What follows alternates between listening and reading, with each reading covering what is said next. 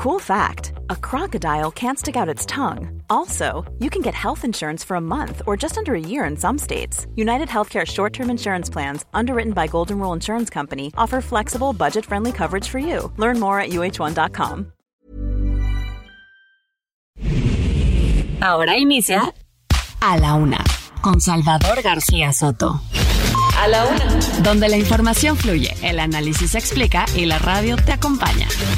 A la Una con Salvador García Soto. A la Una. Comenzamos.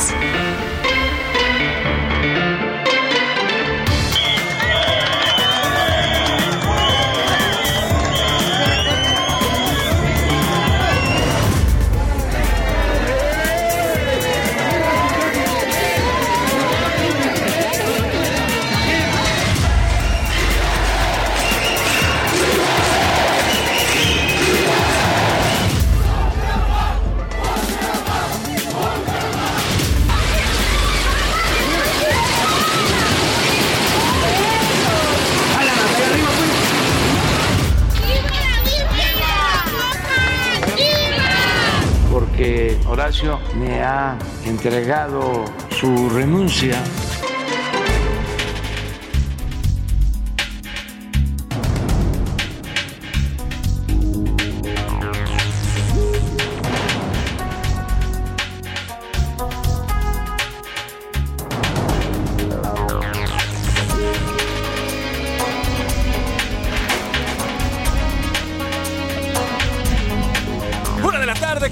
Minuto, una de la tarde con un minuto. Bienvenidas, bienvenidos a la una con Salvador García Soto en el Heraldo Radio. A nombre del titular de este espacio, el periodista Salvador García Soto, que estará aquí en unos minutos, como siempre, informándole y desmenuzando la noticia y también a nombre de este gran equipo que hace posible este servicio. Hasta su automóvil, hasta donde usted se encuentra escuchándonos día a día. Gracias, de verdad, gracias por sintonizarnos, por estar siempre al pendiente de lo que aquí se dice y también por estar siempre, siempre con nosotros y escuchándonos y participando, porque este programa, como siempre le decimos, es de dos vías, no solamente nosotros con ustedes, sino ustedes con nosotros y nos encanta compartir también eso. Hoy es miércoles, miércoles 12, 12 de octubre, ya nos perfilamos para la primera quincena del mes de octubre y también prácticamente, pues ya, a, pues a días, prácticamente a 15 días, un poquito más de 15 días de comenzar estas celebraciones de Halloween, de Día de Muertos. Bueno, pues estas magníficas celebraciones que ya están planeando no solo en nuestro país, sino en todo el mundo. Tenemos mucho por compartirle, mucho por eh, contarle en, este, en esta tarde, mediodía de miércoles, pero antes quiero saludar a todas las frecuencias, porque recuerde, y como siempre también le decimos, Heraldo Media Group, Heraldo Radio, es de las pocas, de los pocos grupos que cubren prácticamente todo el territorio nacional, de costa a costa y de frontera a frontera, y por eso saludamos aquí en nuestra estación central en la Ciudad de México, 98.5 de FM. Nos encontramos aquí en la Avenida Insurgente Sur 1271 en la colonia Extremadura Insurgentes. Pero también mandamos muchos abrazos y saludos a Monterrey, Nuevo León, a la mismísima Perla Tapatía también, muchísimos abrazos que hoy están viviendo esta romería de la Generala. Está este hermoso evento que durante dos años, bueno, se vio inter interrumpido. No, no se terminó el, eh, esta romería, pero sí, no como estamos acostumbrados a verla y a vivirla. También saludos a la Laguna, saludos a todas y a todos a la Laguna. Allá en el eh, 104.3 nos escuchan, también en Oaxaca nos escuchamos, en Oaxaca capital y en el Istmo también estamos en 106.5 de su FM. En el Golfo de México, en el hermoso puerto de Tampico, allá en Tamaulipas, Muchos abrazos y muchos saludos. Híjole, qué rico. Unos, siempre digo, unos, unos camarones a la petrolera siempre se antojan. Oiga, y también en el norte de la República Mexicana estamos en Tijuana, Baja California. Ahí nos escuchan en el 1700 de AM. Y en el sur de nuestra República, Tuxtla Gutiérrez, Chiapas, 88.3 de su FM. También saludos a Chilpancingo Guerrero, a la estación allá en Guerrero, en la capital guerrerense. Muchos abrazos y muchos saludos. Tenemos muchísimo público también por allá y les mandamos de verdad todo nuestro cariño y muchos abrazos. Del otro lado del río Bravo, ya en, territorio americano. Nos escuchamos en McAllen, Texas, en el 91.7 de HD4 FM y en Bronzeville, en el 93.5 también de H4 FM. En Now Media Radio estamos también en San Antonio y en la ciudad de los Grandes Lagos, allá en Chicago, Illinois. Saludos, de verdad, muchas gracias por sintonizarnos, por, por estar siempre al pendiente y siempre por estar con nosotros. Mucho por contarle, mucho que platicarle, bastante movimiento se ha desatado en estas últimas 24 horas que nos dejamos de escuchar. Y mire, con prisas, esta tarde la Cámara Cámara de Diputados ya perfila discutir y votar en fast track el dictamen que amplía la participación del ejército en labores de seguridad pública hasta 2028. Esta polémica iniciativa que inició de mano del PRI por parte de una diputada, Yolanda de la Torre, la propuso, bueno, luego fue al Senado, en Cámara de Diputados pasó pues prácticamente limpia, sin moverle una coma, en, en Senado ahí sí tuvo problemas, tuvo que ser bajada, regresada y la semana pasada ya aprobada. Hoy ya se, se votó en comisiones, ya fue aprobada y se prevé que lo más probable es que salga en fast track. Si no es hoy, por lo menos mañana ya estaría, eh, ya estaría aprobada esta iniciativa. Y vuela, vuela, ahí mismo, en la Cámara de Diputados, así es. Ahí en la Cámara de Diputados, aquí le contamos que uno de los cables de los Guacamaya Leaks mostraba las intenciones de la Sedena por, crear su propia aerolínea comercial. Bueno, pues ya la Cámara de Diputados, Morena en específico, ya presentó esta iniciativa para darle marco jurídico a esta propuesta y esta idea que tiene la Sedena. Así es, el diputado Omar Enrique García de Morena presentó la iniciativa para crear esta aerolínea de la Secretaría de Defensa de la Defensa Nacional. Así que bueno, pues ya está, está prácticamente eh, pues echada andar y veremos en qué, qué es lo que se decide por allá. Y la general este miércoles comenzó la romería de la Virgen de Zapopan. Le contaré cómo se ha desarrollado este evento al que se espera que acudan un millón de personas. Desde ayer en la, ya en la por la noche nos contaba Adriana Luna cómo se ha ido moviendo esta, este gran evento ahí en la zona metropolitana de Guadalajara y bueno, pues ya le tendremos toda la información. Y otro más, Horacio Duarte renunció a la Dirección General de Aduanas, sí, le ponemos, le ponemos sus golondrinas, pero mire, no se va como Tatiana Cloutier. Él se va, se va a ir al Estado de México a una misión especial, dicen por ahí.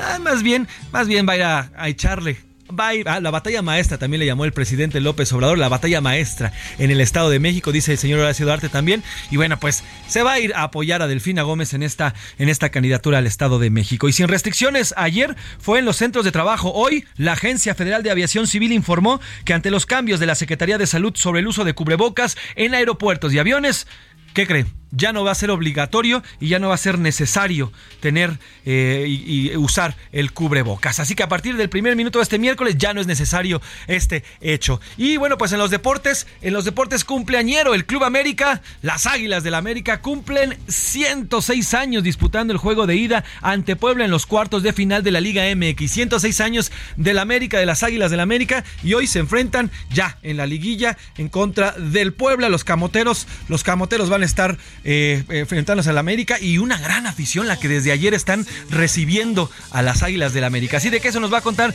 el señor Oscar Mota. Además, bueno, pues Julio Urias y los Dodgers vencieron a los Padres de San Diego en el comienzo de la postemporada de las Grandes Ligas. En el entretenimiento, Anaí Arriaga nos contará del regreso de Belinda y de la nueva polémica de Alejandro Fernández por sus pestañas postizas. Veremos eh, qué es lo que nos cuenta Anaí Arriaga con esta nueva nueva, eh, eh, esta nueva información que nos va a presentar Anaí Arriaga. Como ve, tenemos muchísima información, además de todo lo que vaya saliendo en las próximas horas y en los próximos dos horas que tenemos aquí en A la Una. ¿Y qué le parece si vamos a las preguntas del día? Porque como siempre le decimos, lo más importante en este programa es usted, porque este programa está hecho solo para usted. En A la Una te escuchamos. Tú haces este programa. Esta es la opinión de hoy. thank you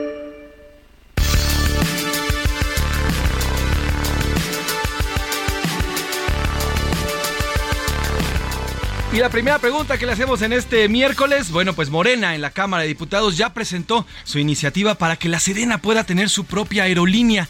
Va a tener, y eso se filtró a través de los Guacamaya Leaks, se dio a conocer, y ahora ya, pues prácticamente le están dando un marco, o le daría un marco legal a esta idea de la Sedena por tener la aerolínea. Ante eso le preguntamos en este miércoles si usted cree que esta aerolínea va a ser, bueno, lo que dice, lo que dice la Sedena y de esta creación y la Cámara de Diputados también es que es para ayudar a las aerolíneas comerciales que actualmente no pueden dar el servicio correcto y no dan el servicio que se esperaría para todos los usuarios. Y ante eso le preguntamos en este miércoles, ¿usted cree que esta aerolínea que pretende crear la Secretaría de Defensa Nacional va a ayudar y va a apoyar para la mejora en el servicio que tenemos los mexicanos en los aeropuertos. Ah, sí, definitivamente es una buena idea y la Sedena es, será un gran operador para esta aerolínea. B, no, la Sedena no tendría por qué estar haciendo acciones o teniendo una aerolínea comercial. Y C, la tercera le pondremos la la defensa simplemente tiene que dedicarse a otras cosas y no a tener aerolíneas. Y la segunda pregunta, Salvador, buenas tardes. José Luis Sánchez, ¿cómo estás? Muy buenas tardes, buenas tardes a todo el auditorio. Gracias por sintonizarnos en esta emisión de A la Una. Vamos a tener mucha información importante. José Luis ya le adelantaba los temas que vamos a estar comentando e informando para usted en esta parte de su día. Y la segunda pregunta que le formulamos tiene que ver con esta disposición que ayer aprobó la Cámara de Diputados. Van a confiscar, si se puede decir, o expropiar los ahorros, el dinero que está en cuentas bancarias que hayan sido abandonadas, así le pusieron como concepto, son cuentas que no tengan ningún tipo de movimiento desde hace seis años, de seis años en adelante. Si hay una cuenta que alguien dejó abandonada, alguien que falleció o alguna persona mayor que ya no tuvo la capacidad para continuar moviendo esa cuenta o cualquier cosa. Hay cuentas, por ejemplo, de migrantes que las abrieron antes de irse a Estados Unidos y las dejaron ahí, ya no regresaron. En fin, cualquier cuenta que tenga más de seis años sin tener un tipo de movimiento, es decir, depósito o retiro será tomada para el erario federal. Se van a utilizar esos fondos. Ayer se autorizó y se aprobó esta iniciativa en la Cámara de Diputados. Se van a, aprobar para dárselos a los estados y municipios para fortalecer a sus policías. Es una medida eh, pues que está tomando el gobierno. Eh, hay gente que no sabe incluso que aparece como beneficiaria de alguna de esas cuentas y es importante que se informe. Ahora le voy a dar todos los detalles, pero por lo pronto le quiero preguntar qué piensa de esta medida esta medida de tomar eh, ahorros de cuentas eh, que no se han movido en seis años. Es una medida, ¿qué le parece a usted? ¿Está bien? El gobierno debe utilizar esos recursos y darles un buen uso. ¿Está mal? Es dinero de ahorradores y de gente que trabajó para juntar ese dinero. Deben respetarlo o buscar a los que beneficiarios o de plano estamos ante un tema de expropiaciones de recursos privados. ¿Qué piensa usted de este tema? Comuníquese con nosotros al 5518 41 51 99. Es el número donde nos puede mandar mensajes de texto o de voz, cualquiera de las dos eh, modalidades que usted elija. Ya sabe que aquí de cualquier forma su opinión cuenta y sale al aire. Y ahora sí, José Luis, vámonos al resumen de noticias porque esto, esto como el miércoles y como la mitad de la semana, ya comenzó. Trato hecho. Teléfonos de México será la empresa encargada de instalar el sistema de cableado de fibra óptica y cuestiones de ciberseguridad en el Aeropuerto Internacional Felipe Ángeles. País pirata. La Cámara Nacional de la Industria de la Transformación informó que México ocupa el primer lugar en América Latina en delitos de piratería y contrabando relacionados con clones o imitación de productos. Tras las rejas.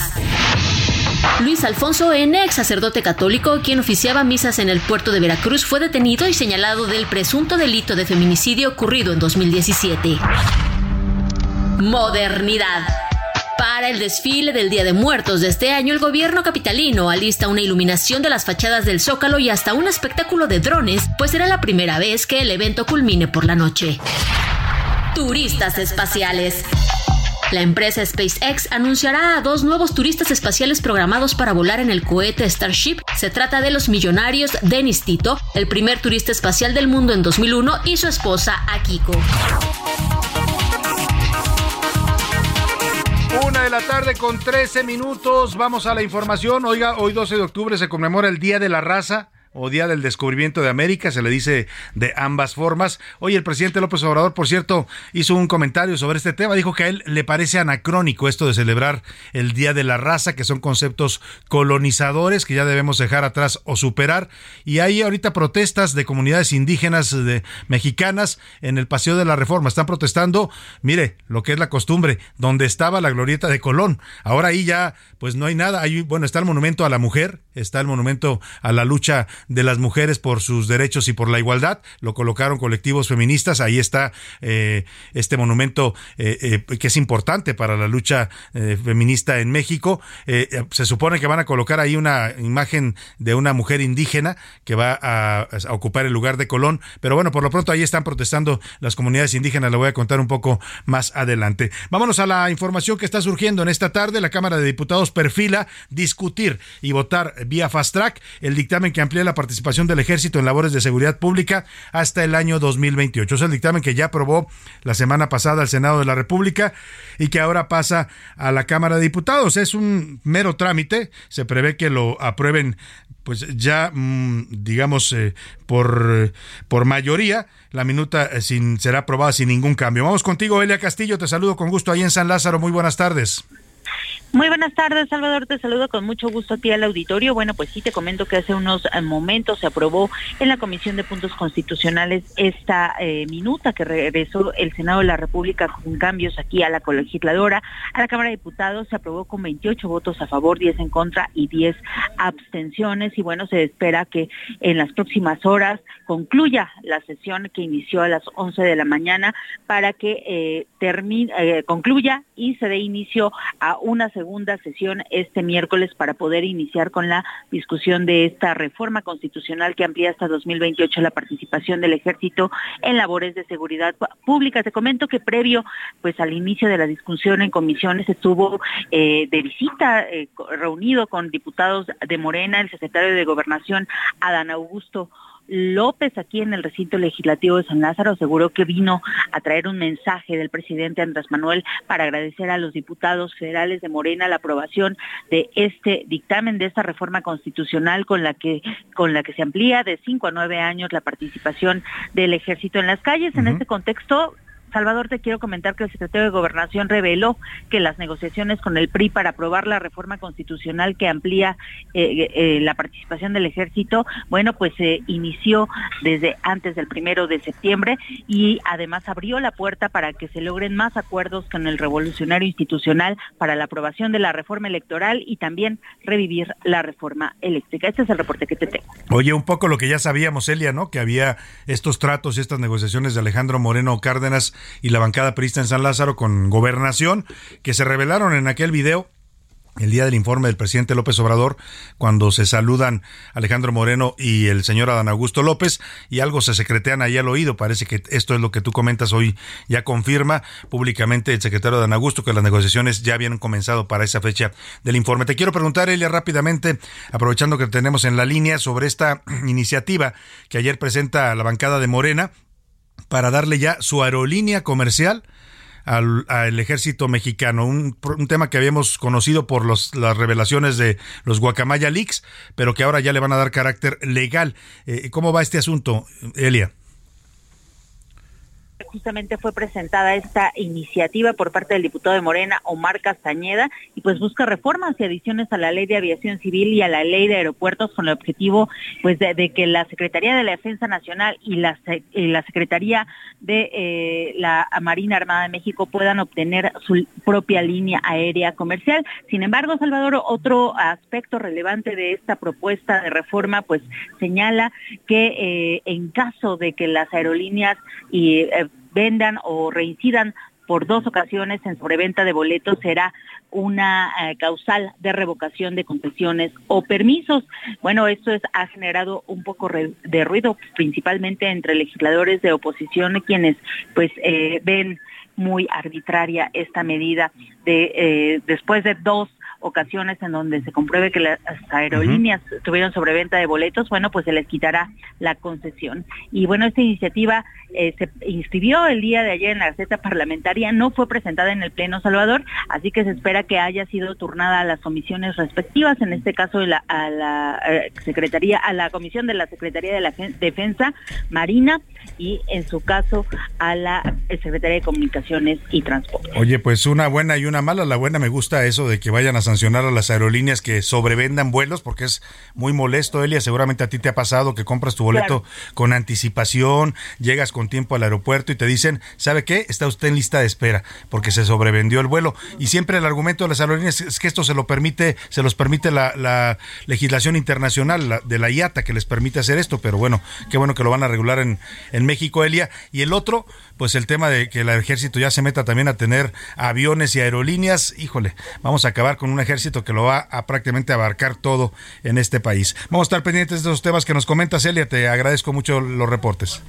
Muy buenas Y vamos a seguir con Elia porque ayer estuvo eh, cubriendo este tema importante que se autoriza es el tema de los eh, las cuentas abandonadas, así les han llamado, son cuentas bancarias, cuentas de ahorro, de cheques, de cualquier tipo de inversión bancaria que no haya tenido movimientos durante los últimos seis años. ¿Qué es esto de que no tenga movimientos? Que usted no haya ni depositado ni retirado dinero de esa cuenta. Eh, normalmente se trata de cuentas de personas que fallecieron, y que no avisaron a nadie que tenían una cuenta, un ahorro, ¿no? O que no, no le dijeron al beneficiario, oye, ahí te dejo ese dinero porque el beneficiario puede reclamarlo. Siempre que usted abre una cuenta le, le piden el nombre de un beneficiario, que puede ser su esposo, su esposa, su hija, su hijo, su novio, su novia, quien usted quiera poner. Eh, y, estas cuentas pues están prácticamente en ese estatus, o personas que salieron del país y no regresaron, o gente que se le olvidó. También hay gente mayor que pues eh, hace algún ahorro de toda su vida y después sufre alguna enfermedad que lo incapacita y ya no, no puede retirar ni, ni depositar dinero. Todo ese dinero que oigo, no sabemos exactamente a cuánto asciende, pero hay cálculos, que hay cálculos de la Comisión Bancaria, que podría tratarse de 10 mil millones de pesos, de entre 10 mil y 75 mil millones de pesos estiman que puede haber ahí en esas cuentas. Bueno, pues va a ser ahora parte del erario federal, lo va a tomar el gobierno federal, dicen, para destinarlo a las policías estatales y municipales. En esta reforma que hicieron del artículo quinto transitorio, establecen que se van a crear fondos para apoyar el fortalecimiento de las policías en los estados y municipios, pues el dinero lo van a sacar de ahí, de las cuentas abandonadas. Si usted tiene una cuenta que no ha movido, porque alguna razón que sea, o sabe de algún familiar, su abuelo, su madre, su padre, que dejó una cuenta ya abandonada y usted no la ha reclamado, Ojo, le voy a decir, y es importante que lo haga rápido, porque esto está avanzando en fast track en la Cámara de Diputados. Lo aprobaron ayer, ahora nos va a contar Elia Castillo, y, lo, y ya lo van a mandar al Senado. El Senado lo va a aprobar también rápido, y yo calculo que en unos días, quizás la próxima semana, se esté publicando ya en el diario oficial de la Federación, con lo cual entra en vigor y va a ser ley.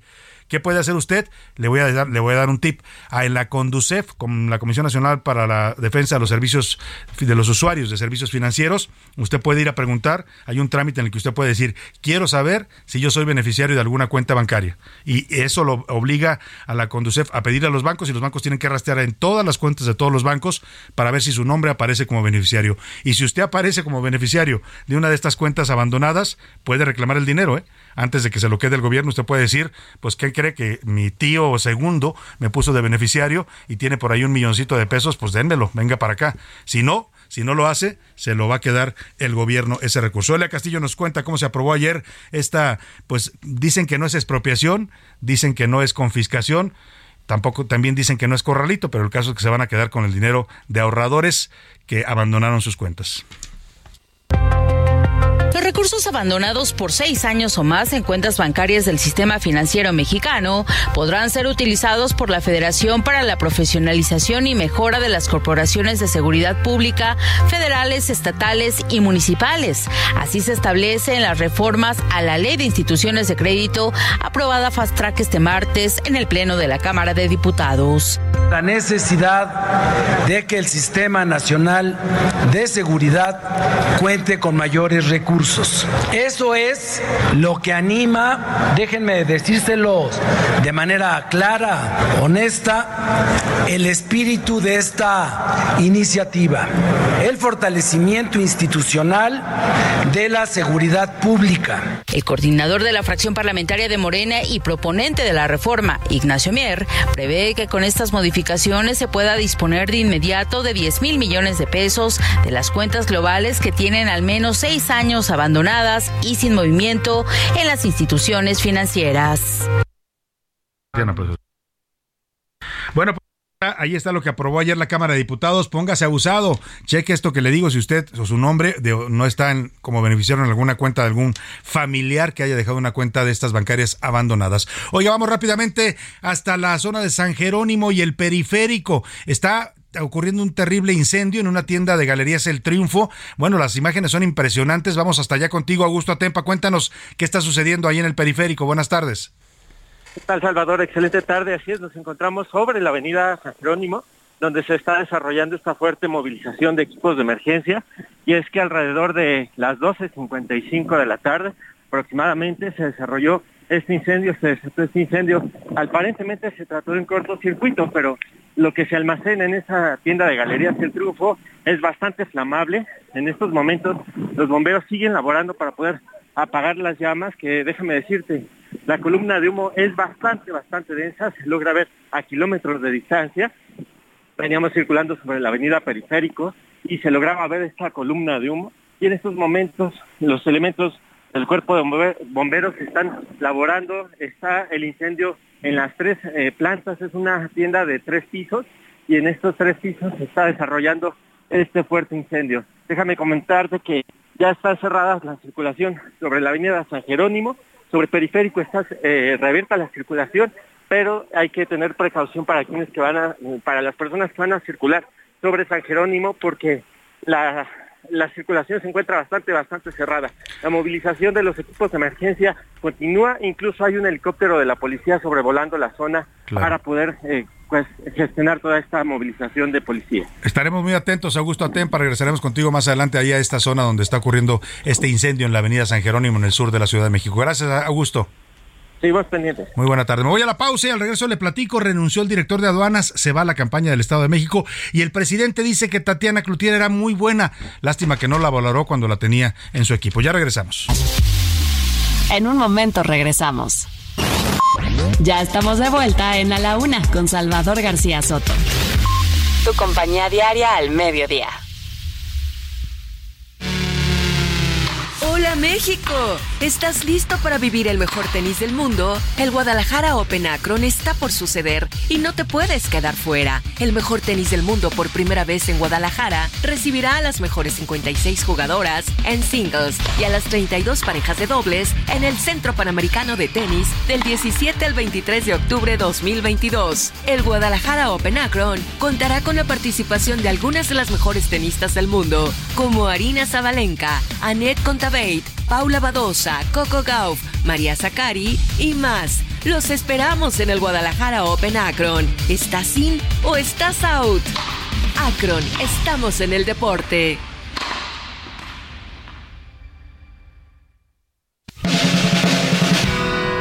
La rima de Valdés.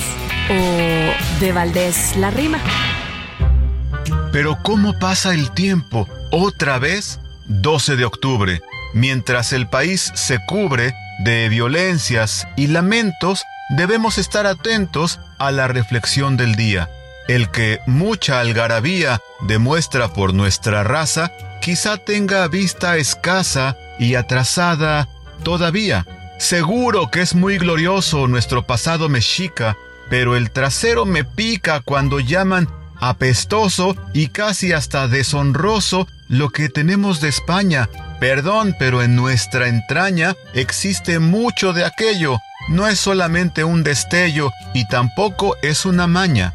No vamos a estar felices, y lo dijo Octavio Paz, si no aceptamos jamás que tenemos dos raíces. Los latinos son países que tal cual vienen de Roma y esa neta que se asoma nos la han negado los gringos. Por coraje, son repingos, hay que estudiar y no es broma.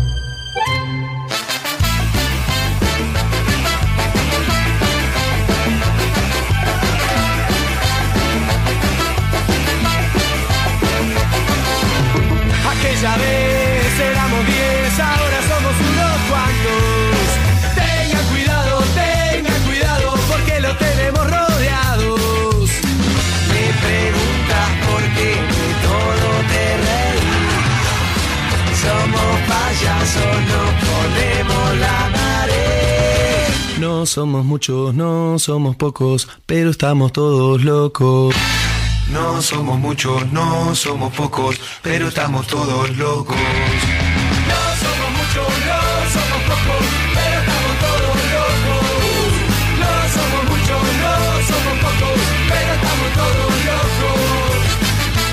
La tarde con 33 minutos. Regresamos a este ritmo, ritmazo de ska argentino con el grupo Los Caligaris. La canción se llama Todos Locos. Es una canción de 2015. Este grupo argentino que se caracteriza por sus ritmos de cumbia y ska. En 2015 lanzó este tema que se convirtió en uno de sus himnos y dice algo que tiene mucho de verdad. ¿eh? Todos estamos un poquito locos. ¿eh? Eso de que haya gente que diga, no, hombre, yo estoy muy bien, estoy cuerdo. El hilo que divide la cordura de la locura o de un desequilibrio mental es muy frágil, así es que hay que cuidarlo mucho porque todos, todos estamos un poco locos, dicen los Caligari. Seguimos en la semana de la salud mental aquí en A la Una. No somos muchos, no somos pocos, pero estamos todos locos. No somos muchos, no somos pocos, pero estamos todos locos. A la una, con Salvador García Soto. El ojo público. En A la Una tenemos la visión de los temas que te interesan en voz de personajes de la academia, la política y la sociedad. Hoy escuchamos a Luis Farías Mackey en Buscando Sentido. El ojo público. Hola Salvador, muy buenas tardes. Los descalabros, escándalos y desfiguros se suceden y acumulan en tropel en la 4T. La respuesta sigue siendo la misma y es cada vez más destemplada. Pero la sucesión de eventos y su velocidad no deja espacio para la reflexión y la valoración. No hay tiempo ni oportunidad para dimensionar siquiera el nivel de daño y la profundidad de su contaminación. Sin embargo, queda una angustia difusa de que todo a nuestro alrededor se derrumba y que lo que sigue será incrementalmente peor. Me pregunto, Salvador, si así se vivió la caída del Imperio Romano, cuando el mundo occidental prefirió optar por los bárbaros y la Edad Media que por sus gobernantes. Hoy en México, unos y otros, gobernantes y opositores, entregados a la política del espectáculo, creen que todo es cuestión de cambiar la narrativa como López Obrador, o de marca y emblema y colores como los ahora nuevos va por México. Una cosa creo, sin embargo, queda en claro. No hay engaño que no tenga fin. Muy buenas tardes, Salvador. A la una, con Salvador García Soto. Bueno, pues ahí está la opinión de Luis Farías Mackey. Interesante esto que comenta siempre, siempre reflexiones puntuales y muy interesantes las que hace Luis Farías Mackey aquí en el Ojo Público en A la Una. Oiga, y vamos a los eh, temas que tenemos, pero antes déjeme, vamos a, a trasladarnos, sí, está ya el enlace desde el Paseo de la Reforma no, todavía no. En un momento más. Vamos a platicar, le decía antes de la pausa, de la renuncia de Horacio Duarte. Era el titular de las aduanas, del sistema de aduanas federales.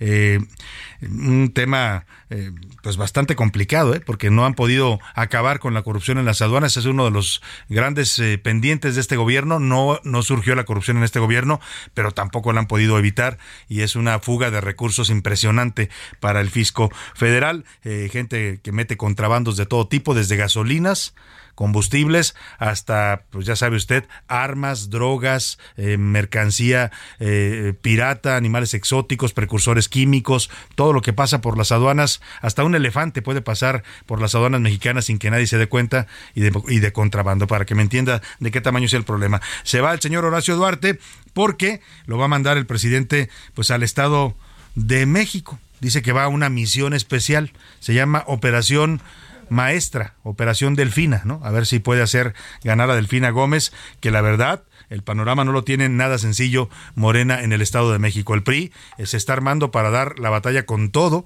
Van a definir su candidata ya en estos días. Están por darlo a conocer. No hay más que dos. Mm, eh, o es eh, Ana Lilia Herrera la senadora de la República Mexiquense, o es Alejandra del Moral, que es la secretaria de Desarrollo Social en el gobierno del Mazo. Está cerrada la pelea, ¿eh? Por un momento se había dicho hace unos días que ya era un hecho que era Alejandra del Moral, pero ahora oigo versiones que dicen no, esto se está moviendo y puede ser todavía también Ana Lilia Herrera la candidata. En todo caso, el señor eh, pues Duarte se fue y así lo despidió hoy el presidente. Horacio ha hecho una labor de primer orden y que la gente lo supiera, porque Horacio me ha entregado su renuncia. No queríamos que se fuera por la puerta de atrás. Lo mismo que en el caso de Tatiana, ¿no? Va a una tarea a su estado natal pues el no Estado se, de México. No se va por la puerta de atrás, pero se va por la puerta de los chapulines, ¿no? Estos funcionarios públicos que andan brincando de un cargo a otro, nomás andan viendo como que les pica algo, no sé qué les pique, pero andan saltando de un lado a otro. Estaba en las aduanas y ahora se va a ir a hacer campaña al Estado de México. Horacio Duarte es integrante del grupo Texcoco, al cual también pertenece Delfina Gómez y que encabeza el senador Higinio Martínez, quien dicen, por cierto, que no está nada contento, ¿eh? Con la 4T. Es más, hay versiones que dicen que Higinio ya se acercó más incluso al gobierno de Alfredo del Mazo. De ese tamaño puede ser incluso la fractura que afecte a Morena allá en el Estado de México. Y el propio Duarte dijo pues que se va a una tan, tan, tan, tan, tan, tan misión especial. Voy a la batalla maestra. ¿A qué? A la batalla maestra. Bueno. Ay, qué simpáticos son en la mañanera, de verdad, da mucha risa. La batalla maestra, ¿no? Va a ayudar, pues por supuesto se refiere a Delfina Gómez allá a la campaña de Morena. Oiga, y esta es la segunda renuncia de un funcionario federal. Bueno, diferente el contexto porque Tatiana se fue porque ya no quería estar en el gobierno, pidió su salida desde el 26 de julio. Estoy hablando de Tatiana Cloutier, la secretaria de Economía. Horacio Duarte se va porque seguramente el presidente le pidió que fuera pues a, tratar de eh, reforzar a la Delfina, porque la Delfina pues no mando nada, ¿eh? La Delfina necesita que la estén empujando para poder moverse porque es bastante lenta la maestra Delfina Gómez, así es que pues va a necesitar apoyo. El caso es que el presidente hoy lamentó la salida de Tatiana Cloutier, dijo que era muy buena, muy buena Tatiana Cloutier. Mire, dice un dicho que nadie sabe lo que tiene hasta que lo ve perdido. Ahora el presidente valora a Tatiana Cloutier cuando dicen muchos que se fue porque el presidente ya ni siquiera la pelaba no la recibía, no dialogaba con ella, la corregía en público, le tiró varios programas, no le daba recursos, en fin, ahora sí dice, qué buena era Tatiana.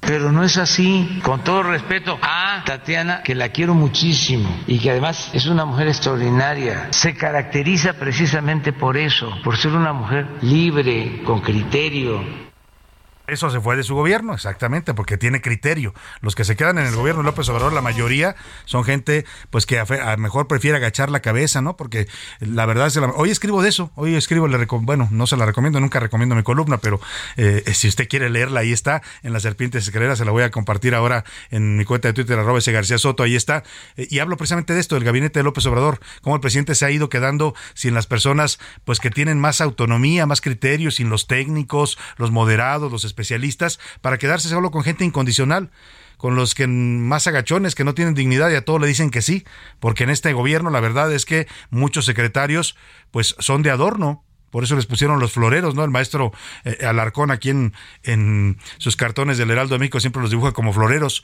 Por eso, porque no deciden nada y aceptan todo lo que el presidente les impone. Ahí está el, el tema del gabinete. Vámonos rápidamente a las revelaciones de las guacamayas. ¿Ya estamos en reforma todavía no? Todavía no estamos en reforma, ojalá lleguemos antes de que se vaya la marcha, porque, bueno, pues hay una manifestación, le decía, de comunidades indígenas que están protestando por esta conmemoración de hoy del Día de la Raza o el descubrimiento de América. En más revelaciones sobre la guacamaya, aseguran que por lo menos 115 mil armas ingresaron a México de manera ilegal desde hace 10 años. ¿Y usted qué cree? La mayoría provenía de Estados Unidos y entró por las aduanas mexicanas, estas que le digo que son como, como una especie de queso gruyer por donde se pasa todo. Vamos con Iván Márquez que nos platica los nuevos cantos de la guacamaya. Hackeo a la Serena. Que vamos a estarnos preocupando por eso. El caso Guacamaya en A la Una. ¿Qué? La guacamaya sigue revelando información. En la última década, el gobierno de México decomisó 115 mil armas que ingresaron al país de forma ilegal, la mayoría procedente de Estados Unidos. De diciembre de 2012 a junio del 2019, aseguraron 61.451 armas. El 57% eran largas, como fusiles y metralletas. Llegaron hasta nuestro país por medio de licencias activas otorgadas en Texas, California y Arizona, por lo que dejó entrever un control deficiente en la frontera. Texas es el estado con mayor abastecimiento de armas que llegan a manos del crimen organizado, principalmente a la de Carrillo Fuentes, Zetas, Cártel Jalisco Nueva Generación y Cártel de Sinaloa. La mayoría de armas terminó en lugares como Tamaulipas, Michoacán, Guerrero y Sinaloa. Además, se dio a conocer que la Ciudad de México ha sido catalogada como un lugar de descanso y reunión que permite la coexistencia de grupos criminales. Esto por la posición geográfica en la que se encuentra, ya que sirve de paso al transporte de todo tipo de drogas, tanto al norte como al sur. Mientras que en el sureste mexicano es un paraíso de drogas y zona de disputa entre 12 cárteles del crimen organizado, siendo Yucatán un cruce obligado para la distribución hacia Quintana Roo, zona de guerra entre siete cárteles. Así, las filtraciones que siguen dando de qué hablar. Para la una con Salvador García Soto, Iván Márquez. Pues ahí están los últimos cantos de la guacamaya. Todos los días está cantando esta guacamaya, es muy hablantina y todos los días está diciendo cosas y cosas que la verdad sorprenden una más que otra, ¿no? Ah, yo le decía que hay de todo en esto y hay que ser muy selectivos. Procuramos filtrarle la información que sea más relevante porque también salen muchas cosas, ¿no? Que si al presidente le limpiaban su departamento los militares, que si, pues sí, es, los presidentes siempre han tenido asistencia para todo, ¿eh? Yo no sé por qué ahora se sorprende la gente. A todos los presidentes les limpiaban pues hasta sálvase a la parte, ¿no? Las, el Estado Mayor Presidencial, o sea, eh, la verdad es que no es algo nuevo y lo que se publica eh, sobre este tema, pues hay que ver qué, es realmente relevante y qué no lo es tanto. Eh, vamos a Acapulco rápidamente porque ayer literalmente se quedó bajo el agua, una terrible tormenta, fuerte tormenta que provocó inundaciones en toda la zona costera, sobre todo en la zona entre la Diana Cazadora y toda esta costera Miguel Alemán quedó severamente afectada. Hoy se suspendieron las clases, el agua entró a las casas y a los negocios. Vamos contigo, Carla Benítez, allá en Guerrero, te saludo. Cuéntanos cómo están las inundaciones en Acapulco.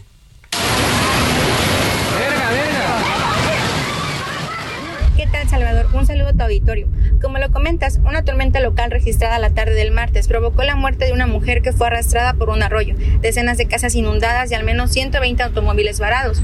De acuerdo con la actualización de datos de la Secretaría de Protección Civil Guerrero, las lluvias se registraron durante dos horas, pero fue en 50 minutos que la intensidad de estas alcanzó los 141.75 milímetros en algunas colonias de la periferia del puerto. Vecinos de los poblados de La Venta y colonias como Las Cruces, Paso Limonero, Ciudad de Nacimiento, Emiliano Zapata y La Sabana la periferia del municipio narraron que tuvieron que subir a las azoteas debido a que el agua alcanzó el metro y medio de altura. Hasta ahora se registró el arrastre de siete personas, de acuerdo con testimonios, y la caída de un árbol, un poste de luz y en un recorrido se contabilizaron al menos 30 casas a las que el agua entró y cubrió muebles en el poblado de la venta. También se cayeron dos bardas, una de ellas entre las calles Loma del Mar y Costera Vieja del fraccionamiento Club Deportivo de la zona dorada del puerto. Después de la tormenta local, la Secretaría de la Defensa Nacional informó que activó el plan DN3 en su fase de auxilio para la población, principalmente en las colonias Ampliación La Venta, Ampliación Simón Bolívar y en la parte de la colonia agrícola. Hasta el momento no hay un reporte final de daños por parte de las autoridades debido a que los recorridos continúan en el municipio. Mi reporte desde Acapulco, Salvador. Muy buenas tardes. Muchas gracias, Karina. Pues ahí está esta situación en Acapulco. Están recuperándose poco a poco estas inundaciones. Le decía que hoy se suspendieron las clases, muchos comercios no abrieron. Hubo afectaciones severas en todos los negocios que están a lo largo de la costera Miguel Alemán, en la zona más turística de Acapulco, por estas fuertes, fuertes lluvias que provocaron encharcamientos, inundaciones y afectaciones.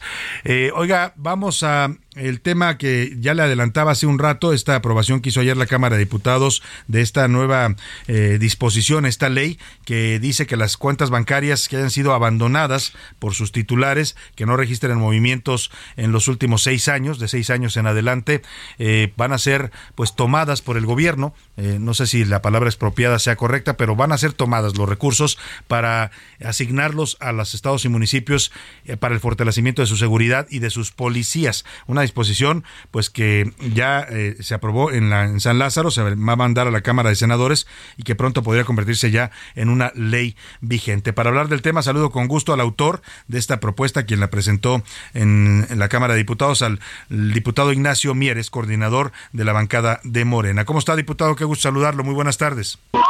Al contrario, Salvador, y con el gusto saludarte y esperando tu comprensión y tu auditorio, si es que se dice un poco, estoy aquí en el Pleno, estamos votando ahora reformas constitucionales. Sí, lo escuchamos, no se preocupe, diputado. Eh, le rápidamente le pregunto, esta propuesta de dónde surge esta idea de tomar esos recursos eh, bancarios que ya tenían un fin, entiendo público, ya se destinaban a la beneficencia pública, pero ahora los quieren mandar a seguridad. ¿Cómo surge esta idea, diputado?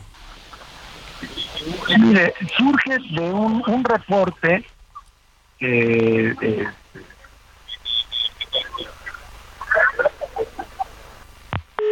Ah, se cortó la comunicación. Justo nos estaba alertando el diputado porque está ahí en el Pleno de San Lázaro. En este momento están votando la reforma constitucional del artículo quinto transitorio, esta que ya les mandó el Senado aprobada para ampliar la presencia del ejército en las calles hasta 2028. Y la recepción no es buena porque ahí pues se concentran todas las señales del audio, del sonido, de los teléfonos de todos los diputados y, y se, se vicia un poco la comunicación. Vamos a ver si podemos retomarlo. Ya, ya lo escuchamos de nuevo, diputado Ignacio Mier.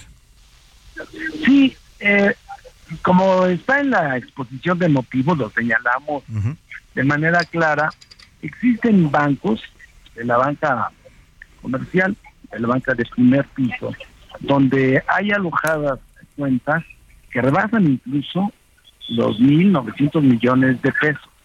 No son de los usuarios de la banca de bajos ingresos o de ahorros de, de personas físicas o de personas morales y que se tiene la certeza que provienen de actividades ilícitas, específicamente de la delincuencia organizada, y que quedaron ahí abandonadas. Eso fue lo que nos permitió, con, con base en un reporte este, que se emitió para un banco, fue que nos pusimos a, a revisar cuánto podía existir que no tuviera problemas de extinción de, no- de dominio, que no derivara en, en juicios, por ejemplo, de carácter testamentario, que luego genera el congelamiento, que no tuviera congelada la cuenta por la UIF y que no se hubiera iniciado algún proceso de carácter judicial, tomando como base la presunción de inocencia.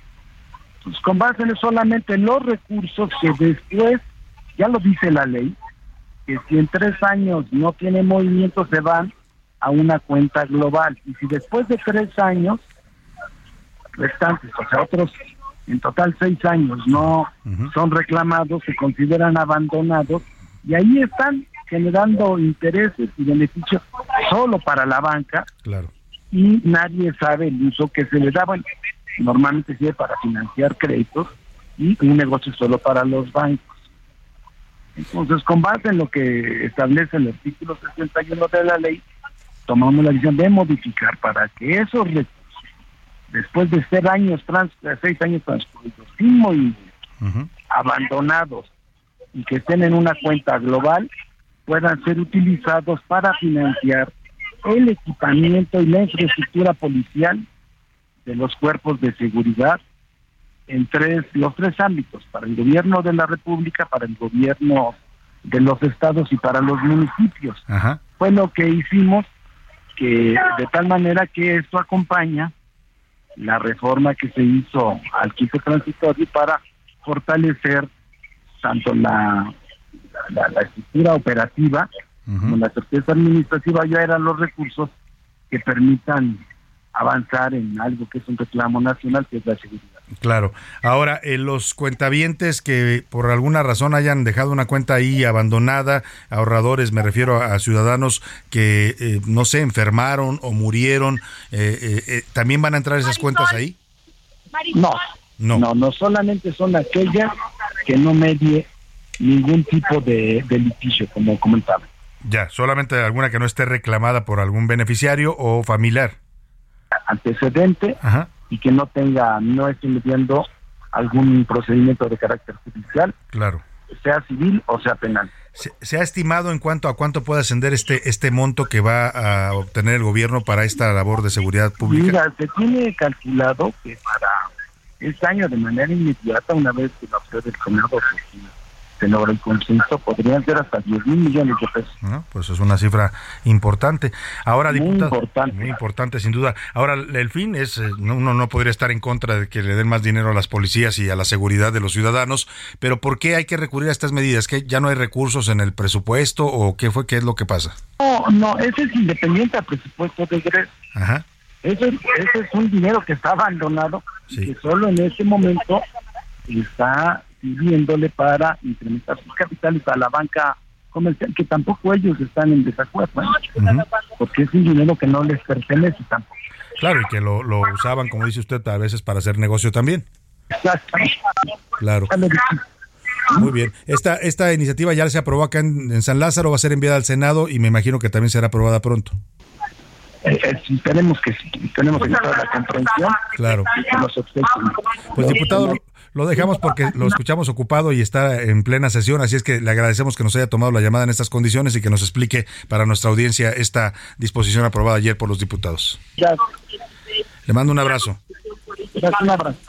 Gracias, el diputado Ignacio Mier, coordinador de la bancada de Morena. Vamos a información de último momento. José Luis Sánchez, nos tienes información importante. Salvador, importante, ayer se definía a través de la, de la Secretaría de Salud que ya no, ya no será necesario, ya no será se- necesario eh, el eso de cobrebocas para lugares de trabajo. Bueno, a partir de hoy tampoco lo será para el Aeropuerto Internacional de, de- de México, los aeropuertos en México y las aerolíneas mexicanas. Aeroméxico, Viva Aerobús están mandando eh, mensajes en estos momentos diciendo a partir de ahora ya no es necesario, puede prescindir del, aer- del, del cubrebocas, cubrebocas? en los aviones, pero es opcional. Si usted quiere o no quiere usarlo, Exacto. es su problema. Estas son medidas que está dictando la Secretaría de Salud, que las aerolíneas van a implementar, pero si usted dice, sabe que yo me siento más seguro viajando con el cubrebocas, pues adelante, puede seguirlo utilizando, ¿no? Eh, no es obligatorio. La verdad es que sí hay gente que ya le molestaba mucho el uso del cubrebocas Sí, sí. o que nunca le gustó, hay gente que nunca se acostumbró.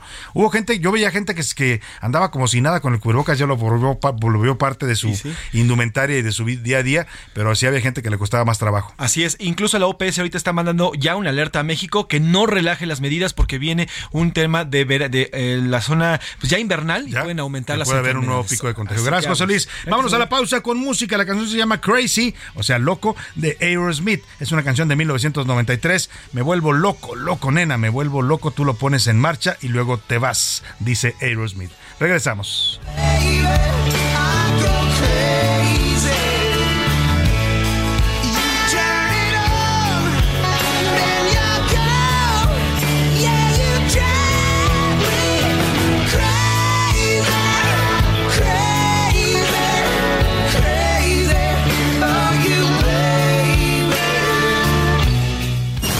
No le cambies. Estás en A la Una con Salvador García Soto. Información útil y análisis puntual. En un momento regresamos. Ya estamos de vuelta en A la Una con Salvador García Soto.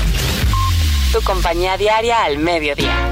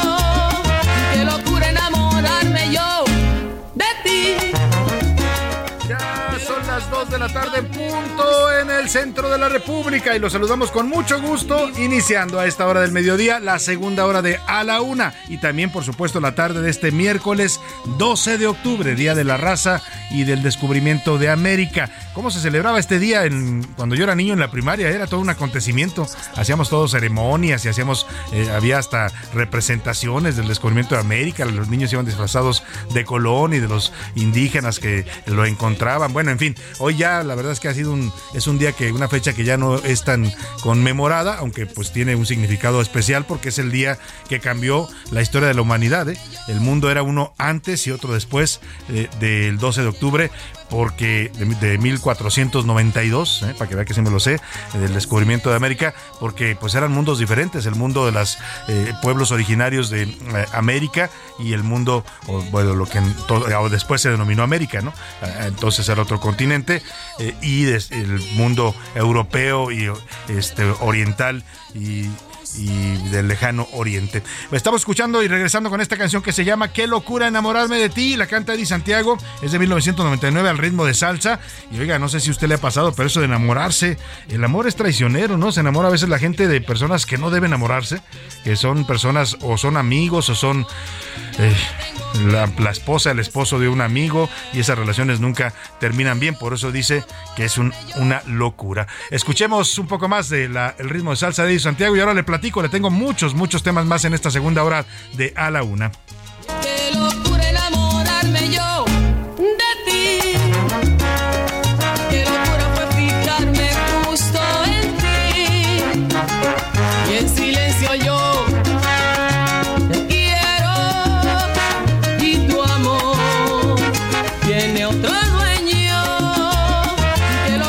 Sí, sí, sí, equivale a la locura cuando se cometen ese tipo de errores, las famosas relaciones prohibidas, los amores prohibidos que le decía casi nunca, nunca terminan bien. Vamos a otros temas importantes que le tengo preparados en esta segunda hora. Antes déjeme agradecerle que continúe con nosotros, a todos los que nos están sintonizando y escuchando en toda la República Mexicana, aquí en la Ciudad de México, en nuestra frecuencia central 98.5, a la gente de Guadalajara, Jalisco, a la gente de Monterrey, Nuevo León, de Tampico, Tamaulipas, de la comarca lagunera, también a la gente que nos escucha en Tuxtla Gutiérrez, Chiapas, en, eh, también en Oaxaca capital, en la zona del Istmo de Tehuantepec, también a la gente que nos escucha en Chilpancingo, Guerrero, muchos saludos a los amigos guerrerenses, a todos, todos los que nos sintonizan aquí en la República Mexicana, en Tijuana, Baja California, les mandamos un abrazo afectuoso y a todos los que nos escuchan también allá, al otro lado del río Bravo, en las ciudades de McAllen, de Brosville y San Antonio, Texas, y también en la ciudad de Chicago, Illinois. Vamos a tener mucha información importante para ustedes en esta segunda parte, donde quiera que me esté escuchando,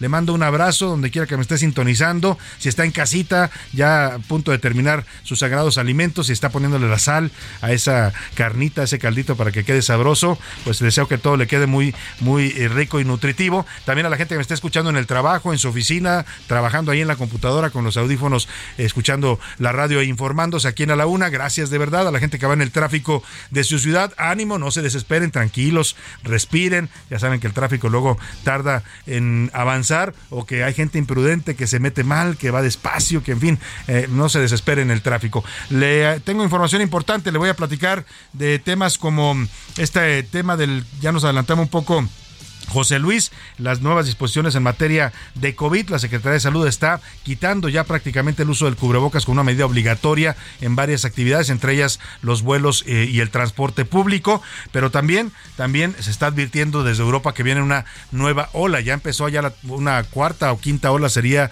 de COVID y puede llegar a México en la temporada invernal. Y también, después de dos años de pandemia, regresó la romería de la Virgen de Zapopan. Hoy de madrugada salió la generala de Zapopan desde la Catedral de Guadalajara, esa catedral tan icónica que es el símbolo de la ciudad, que tiene esas torres puntiagudas, muy originales. Bueno, pues desde ahí hasta la Basílica de Zapopan, más de un millón de personas la acompañaron y regresó esta fiesta religiosa, social, popular, que es la romería de Guadalajara. Le voy a tener una crónica de lo que ocurrió allá en la Perla Tapatía. También en la semana dedicada a la salud mental, le voy a preguntar, ¿sabe cuáles son las enfermedades mentales más comunes de los mexicanos? Se lo voy a contar. En Chiapas hay un nuevo caso de niños intoxicados. Primero fueron estos de la escuela secundaria que aparecieron intoxicados con cocaína y ahora la secundaria federal 1 de Tapachula. Esto ya parece perdóneme, pero un acto de terrorismo, ¿eh? no se le puede llamar de otra manera, a ir a atacar niños poniéndole sustancias eh, prohibidas o tóxicas en el agua o en los alimentos, eso es un acto de terrorismo. Vamos a hablar de este tema allá en Chiapas, hay 18 jóvenes intoxicados en Tapachula. También regresaremos al incendio en Galerías El Triunfo, mucha gente nos estuvo comunicando, le mando un saludo a Adriana Delgado, nuestra compañera que nos avisó porque pasaba justo en ese momento cuando empezaba este incendio en Galerías El Triunfo, también a Oscar Leguizamo, un excelente técnico de servicio ahí en una agencia automotriz. Le mando un abrazo también que nos avisó de este incendio. Sigue todavía, ya lo están controlando, ¿eh? ya se ven apagadas las llamas, pero todavía están ahí los bomberos y la gente tratando de controlar este incendio. Vamos a estar pendiente de todos estos temas, pero como siempre a esta hora del programa no hay nada más importante que escucharlo a usted. Escuchar su voz, sus opiniones, sus comentarios,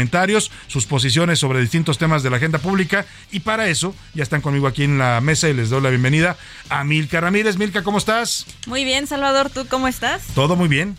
Ay, qué bueno, movidita la información. Movida la información y bonito el día, ¿eh? Porque Sí, no sé si les pasó día a hoy. ustedes que después de varios días nublados que llevamos en la Ciudad de México y fríos, hoy salió el sol. Entonces, Ah, sí. como que se despertó uno y dijo, ay, hay sol y está bonito el día. Sí, está muy lindo el día. De hecho, llegué, hacía un poco de frío. Bueno, aquí en el Heraldo tenemos el, el aire acondicionado, está un poquito más fresco, pero justo iba entrando y me dice un compañero, ¿no tienes frío? Yo, No, está súper bonito. Está el afuera, día". así, hasta hace incluso ya un poco de calorcito en estos momentos. Y también saludamos con gusto a José Luis Sánchez, nuestro jefe de información. ¿Cómo estás, José Luis? Salvador García Soto, buena tarde, buena tarde, Milka. Sí, un bonito miércoles, mitad de semana, ya enfilándonos a la primera quincena, Salvador, a la primera quincena de octubre. Que ya llegue, por favor, estoy por desesperado. favor. Ando arañando las paredes ya. Ya que llegue la quinceañera, porque nos hace falta, de verdad, porque sí, estamos de verdad con, con el... Sí, por todos, por todos, todos. dicen, todos aquí en la cabina levantaron la mano, andamos ya arañando las paredes. Pero contentos y agradecidos y bueno, pues vamos a darle la información, querido Salvador. Así es. Y vamos a tener temas importantes, ya los comentaba, pero por lo pronto hicimos preguntas interesantes. Una de ellas tiene que ver con esta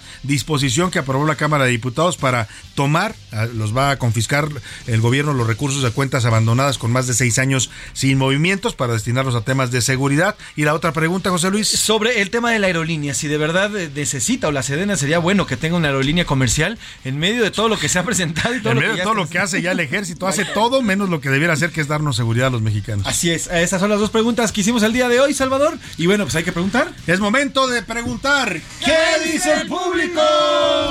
Muchísimas, eh, muchísimos saludos y muchísimas preguntas, Salvador. Nos dicen, Sara Romero, buenas tardes al gran equipo de A la Una. Oigan, los de, los de Morena andan como aves de rapiña y el Ah, dinero caray. que quieren decomisar no les va a caer nada mal para sumarlo a sus campañas, pero también a sus proyectos. Ese es, la- ese es el otro tema, ¿eh? Hay que ver cómo se va a destinar realmente el recurso. Dice la ley que lo van a mandar a seguridad a los estados y municipios. No todo, ¿eh? El 40% se lo queda el gobierno federal y el otro mm, 60% lo reparte eh, a partes iguales entre estados y municipios, pero no hay así como que muy claro en la ley cómo lo van a manejar, cómo se va a transparentar y qué uso, bueno, no qué uso, sino si realmente va a llegar a lo que está diciendo la ley. El tema de la transparencia que es importante. Don Alberto dice, hola, al gobierno hace muy mal en buscar el dinero que no es les pertenece. Y entonces, ¿para qué pago impuestos? ¿Para qué les estoy dando cada mes parte de mi salario Pues sí. si no lo van a gastar en lo que necesitamos que ahorita es la seguridad? Efectivamente, que debería ser la prioridad de este gobierno, ¿no? Ni las obras estas de dos bocas, ni las obras del tren Maya, sino la seguridad de los mexicanos. Buenas tardes, Salvador, y a tu gran equipo. Gracias por transmitir las noticias como son. Con Muchas respecto gracias. a esa ley que está impulsando Morena, tal pareciera que le está copiando a Cuba con sus leyes para expropiar los bienes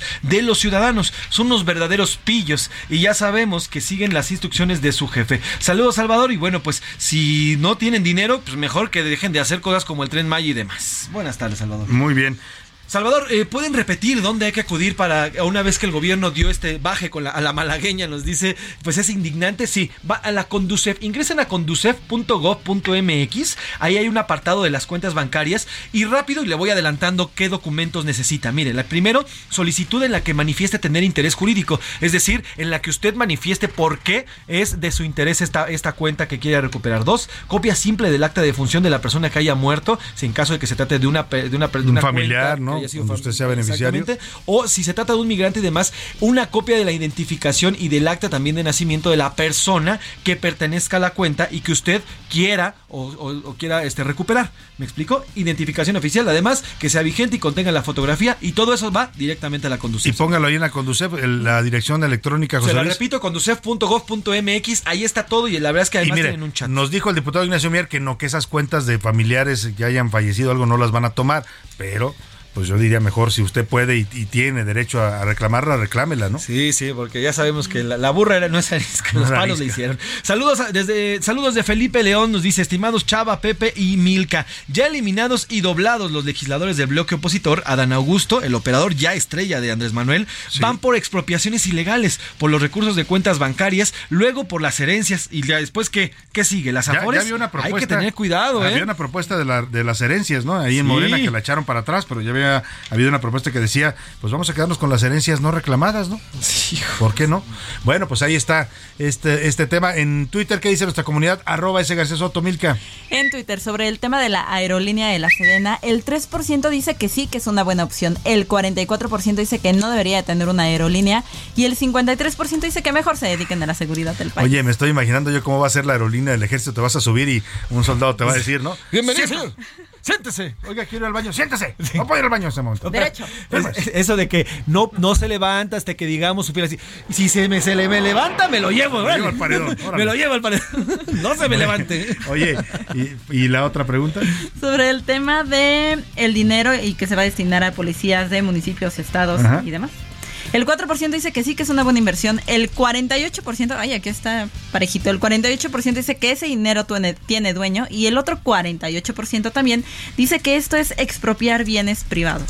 Bueno, pues ahí está la opinión y la percepción de nuestro público de esta medida aprobada en la Cámara de Diputados. Y ahora que mencionamos la cuenta de Twitter, arroba ese García Soto, José Luis, ayer recibimos una muy buena noticia. Sí. Nos da gusto, no es presumir, no, la verdad, sabe que no somos para nada de ese tipo de, de- de gente, pero sí eh, nos da gusto porque la cuenta de Twitter, arroba ese García Soto, fue reportada ayer en una medición que hace una empresa especializada en mediciones de redes sociales, como una de las cuentas que más conectan con sus usuarios. O sea, que somos, tenemos el primer lugar en la conexión de mensajes con nuestros usuarios. Eso me da mucho gusto, José Luis. Así es, se trata de eh, esta empresa llamada Eulisen Distance Analytics Group o EDISTAC, así se llama, ese es el acrónimo. Y sí, en efecto, es importante esta medición porque mide a todos los periodistas del país y su relevancia en las redes sociales. Están, cuando digo todos, ¿eh? Todos. Y en- nos coloca en primer lugar en el tema de la comunicación efectiva con nuestros seguidores, que además todos son orgánicos. Y me consta, Sí, ninguno ha sido bots, ¿eh? comprado por Aquí nada. no hay bots. No tenemos tantos como otros que Tienen exacto. millones, pero lo que sí le puedo garantizar es que los que nos siguen y nos escuchan y nos conectan con nosotros y nos comentan son gente real de carne y hueso. Y la en el otra medición, que es la medición de, de- de la importancia que tienen en, en redes sociales los periodistas, aparecemos nada mal tampoco. Así es, estamos en el top 20 de los eh, 20 usuarios periodistas más relevantes con, con- con conexiones totales eh, a nivel nacional. ¿Qué significa esto? Bueno, pues que las conexiones que generamos a través de la información que se genera en arroba ese García Soto no solamente es efectiva, sino además es verídica e informa directamente a los usuarios que nos siguen directamente en Y arroba todo ese eso, gracias a usted, de verdad, todos los que nos siguen en arroba ese García Soto, gracias, gracias. Es un gusto siempre poder comunicarnos con usted a través de esta comunidad tuitera de arroba ese García Soto. Vámonos, eh, ¿tienes más mensajes? Eh, tenemos, bueno, vamos a saludar si quieres, saludamos a Raúl Rápido. Rodríguez, a Arturo Castillo, José García de- desde La Laguna, a Rodolfo Rojas, a María Ruiz, a Berta Macías también saludos. En fin, tenemos muchos, muchísimos más A saludos. todos los que se han comunicado, gracias. Siempre leemos sus mensajes. No siempre nos da tiempo de leerlos todos al aire, pero siempre los vemos y estamos atentos a sus comentarios y opiniones. Vamos a cotorrear rápidamente la información. Cotorreo informativo en A la Una, con Salvador García Soto.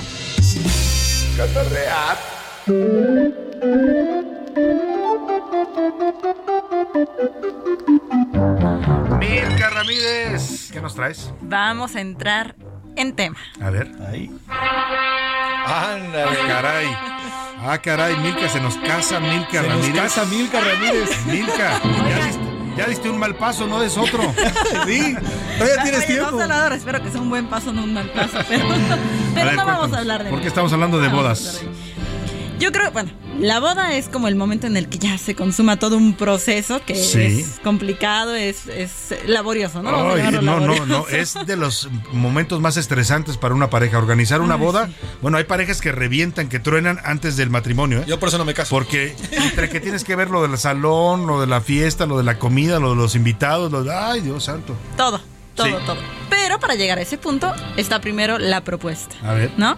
Entonces, hay una pareja que se hizo viral en TikTok porque el chico hizo una propuesta muy original y es que dejó el anillo en nada menos que una bolsa de qué, Salvador. De papitas. De tostadas. De tostadas. Estaban Ay, es comiendo, estaban comiendo. Estaban echando un pozolito. pozole. Ah, mira, estaban comiendo pozole y en la bolsa de tostadas le metió el, el anillo. El anillo. Digo, tiene un final feliz porque la chica dijo que sí, se van a casar. Subiremos el video a tus redes sociales. Pero bueno, dije, es una ¿Por forma muy original. Comiendo pozole. ¿Quieres casarte Comiendo conmigo y comer pozole toda la vida? Y ya, Qué bueno, dijo qué bueno. que sí. Oye, Qué bueno que no había patitas lo de cerdo que de vinagre. Es que ha habido accidentes con esos que las ponen en la copa de champaña, el anillo, Ah, ¿no? sí, ha habido nueve que se las han tragado sin darse cuenta si es peligroso. Así es que bueno, este lo puso en las tostadas. Tuvo un final feliz. Y en su cajita más visible. Y en la cajita Pues roja. ahí está. Eh, ¿Y a ti cómo te pidieron matrimonio, Mirka? A ver, cuéntanos. Ay, todavía Ay, estamos. ya nerviosa. No quiero hablar de eso, Milka, no quiero. Ya nos contará. todavía falta. eh, eh, Bueno, muy bien. Ya nos contará Milka cuando sea el momento. José Luis Sánchez. Entremos en materia, pero primero con una rola.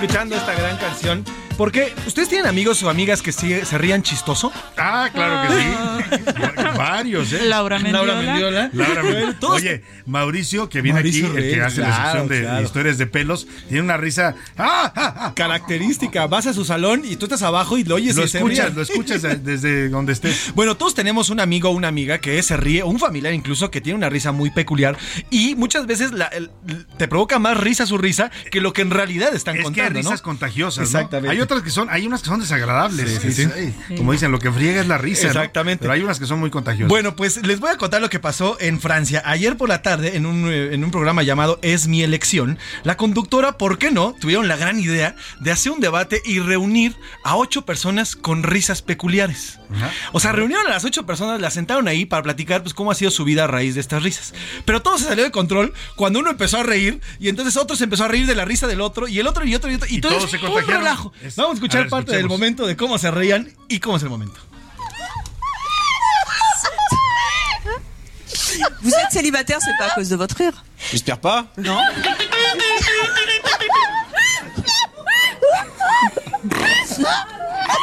Hasta nosotros nos estamos riendo ya. Sí están contagiosas.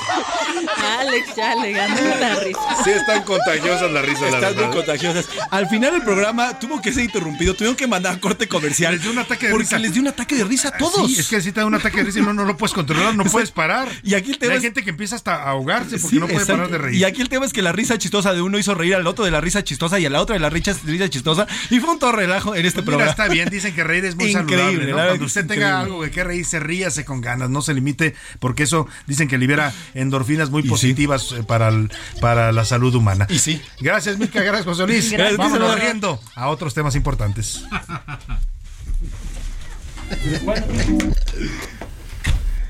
A la una, con Salvador García Soto.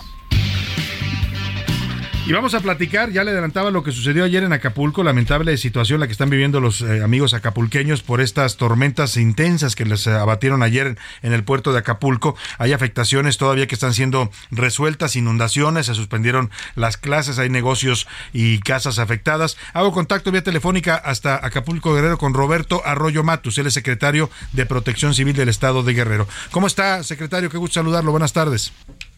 Buenas tardes, a tus órdenes, muchas gracias. ¿Cuál es en este momento la situación, secretario, después de las inundaciones fuertes que sufrieron ayer ahí en el puerto de Acapulco? Bueno, quisiera comentarte que tuvimos una lluvia torrencial muy importante ahí en el puerto de Acapulco, desde alrededor prácticamente de las 18 horas. Fue una lluvia intensa de 50 minutos aproximadamente que tuvo como consecuencia una acumulación de precipitación de 13 centímetros por metro cuadrado aproximadamente. Es una lluvia pues torrencial que nos ocasionó varias afectaciones, principalmente vehículos que fueron eh, pues atrapados por estas inundaciones parciales. Algunas viviendas también tuvieron inundación parcial. Eh, la mayoría de los daños son menores, no tuvimos afortunadamente lesionados, mas sin embargo sí hubo una persona que fue arrastrada por la corriente, eh, que se encontraba muy cerca en los alrededores del río de la Sabana, que está ahí en Acapulco, eh, y desafortunadamente el día de ayer pues se extravió, no, no la encontrábamos, esta mañana ya fue localizada y desafortunadamente falleció. Ahora, eh, secretario, qué lamentable este fallecimiento de esta persona. Eh, ¿Cuál es la situación en estos momentos de la infraestructura urbana? Veíamos la costera ayer muy afectada y también los negocios que están ubicados ahí. Eh, ¿Ya se ha normalizado la situación? Sí, básicamente dejó de llover casi de manera inmediata. Ya en la noche ya había una lluvia mucho, muy ligera. Sin embargo, el día de hoy todavía se prevén lluvias. Ya está una cantidad de nubosidad muy importante sobre todo el territorio de Guerrero y sobre todo ahí en la zona del anfiteatro, en la zona de Acapulco, del puerto, se esperan todavía lluvias importantes. Por eso pedimos extremar precauciones porque la situación pues puede presentar nuevamente pues lluvias importantes, eh, lluvias fuertes inclusive.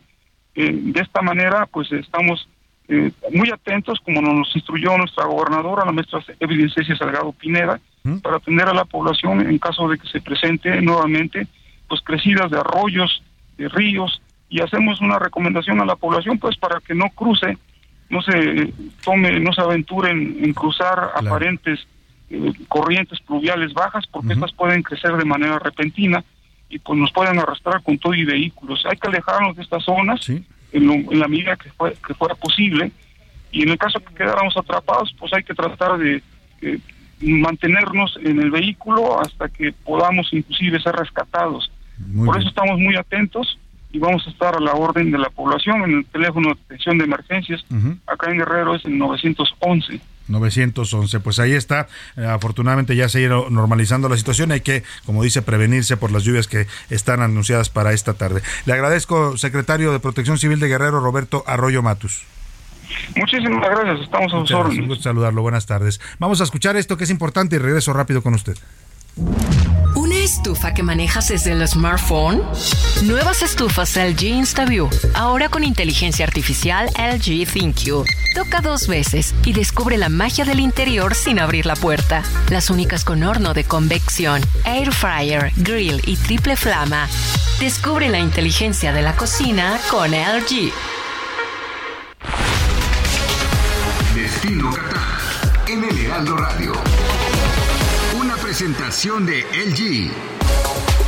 Los organizadores del primer partido celebrado en el estadio principal del Mundial de Qatar dijeron que acudieron exactamente 77.575 personas. Muchos periodistas, entre ellos varios mexicanos invitados al evento, celebraron el espectáculo de luz y sonido previo al arranque del partido, llamado Supercopa de Lusail, pero nadie habló de los múltiples problemas de logística que se vivieron. Por ejemplo, en las gradas antes del medio tiempo se acabó el agua y la temperatura superaba los 34 grados, como si fueran los tiempos del comunismo este europeo miles de inmigrantes africanos y asiáticos fueron llevados para llenar las áreas vacías del estadio, todos vistiendo camisetas idénticas en blanco, azul o rojo, y luego salieron en masa en el medio tiempo. En el caos posterior al partido, cientos de personas rompieron los cordones de seguridad para llegar a la estación del metro, que está a unos 400 metros del estadio, y donde llegó a haber una fila de más de 2 kilómetros. Así que en la televisión probablemente se vio muy bonito, pero no todo fue contado como se debía.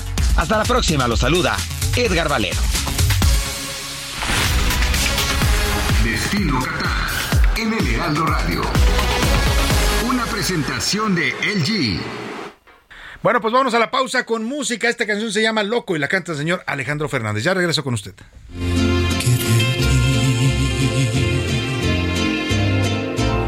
Loco, porque me ama la mejor de las estrellas.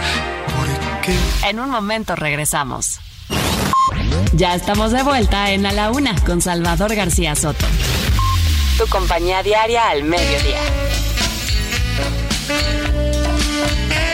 Te vi llegar de brazo de un amigo cuando entraste al bar y te caíste al piso, me tiraste el pingüino, me tiraste el sifón, estallaron los vidrios de mi corazón.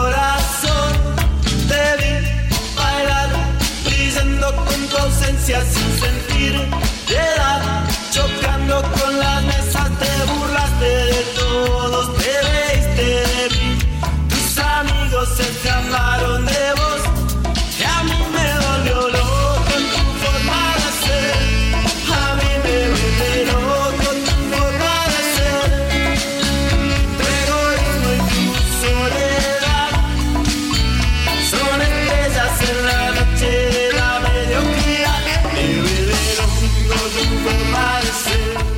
la tarde con 31 minutos. Estamos regresando de la pausa con esa canción que se llama Loco, los auténticos decadentes, en una canción de 1989. Bueno, pues habla de ese momento del enamoramiento que uno se vuelve loco, literalmente loco, y si hay un poco de, o un mucho de locura en esa fase del amor. Escuchamos a los auténticos decadentes y seguimos con más para usted aquí en la Laguna.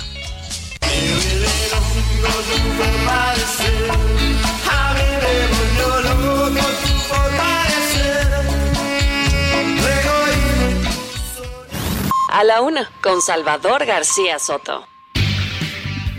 Dos de la tarde con 31 minutos. Vámonos rápidamente hasta el sur de la Ciudad de México con Augusto Atempa para ver cómo está. Parece que ya está bajo control el incendio en Galerías El Triunfo, ahí en la Avenida San Jerónimo y Periférico. Te saludo, Augusto. Buenas tardes.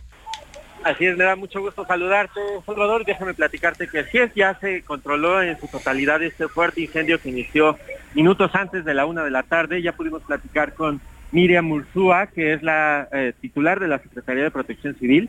Nos mencionaba que fueron evacuados alrededor de 100 personas que se encontraban en los alrededores de este inmueble, tanto de comercios cercanos. Y es que justo a un lado se encuentra una tienda de pinturas que por supuesto representa un gran riesgo si es que el fuego se lograba ex- extender. Asimismo, se eh, atendieron a tres personas, tres eh, personas que se encontraban en los alrededores y se encontraban al interior de la tienda, se encontraban 12 empleados que fueron desalojados de manera rápida. Afortunadamente no hay personas lesionadas, solamente estas eh, pérdidas materiales se consumió en su totalidad el segundo y el tercer piso de este, de este inmueble.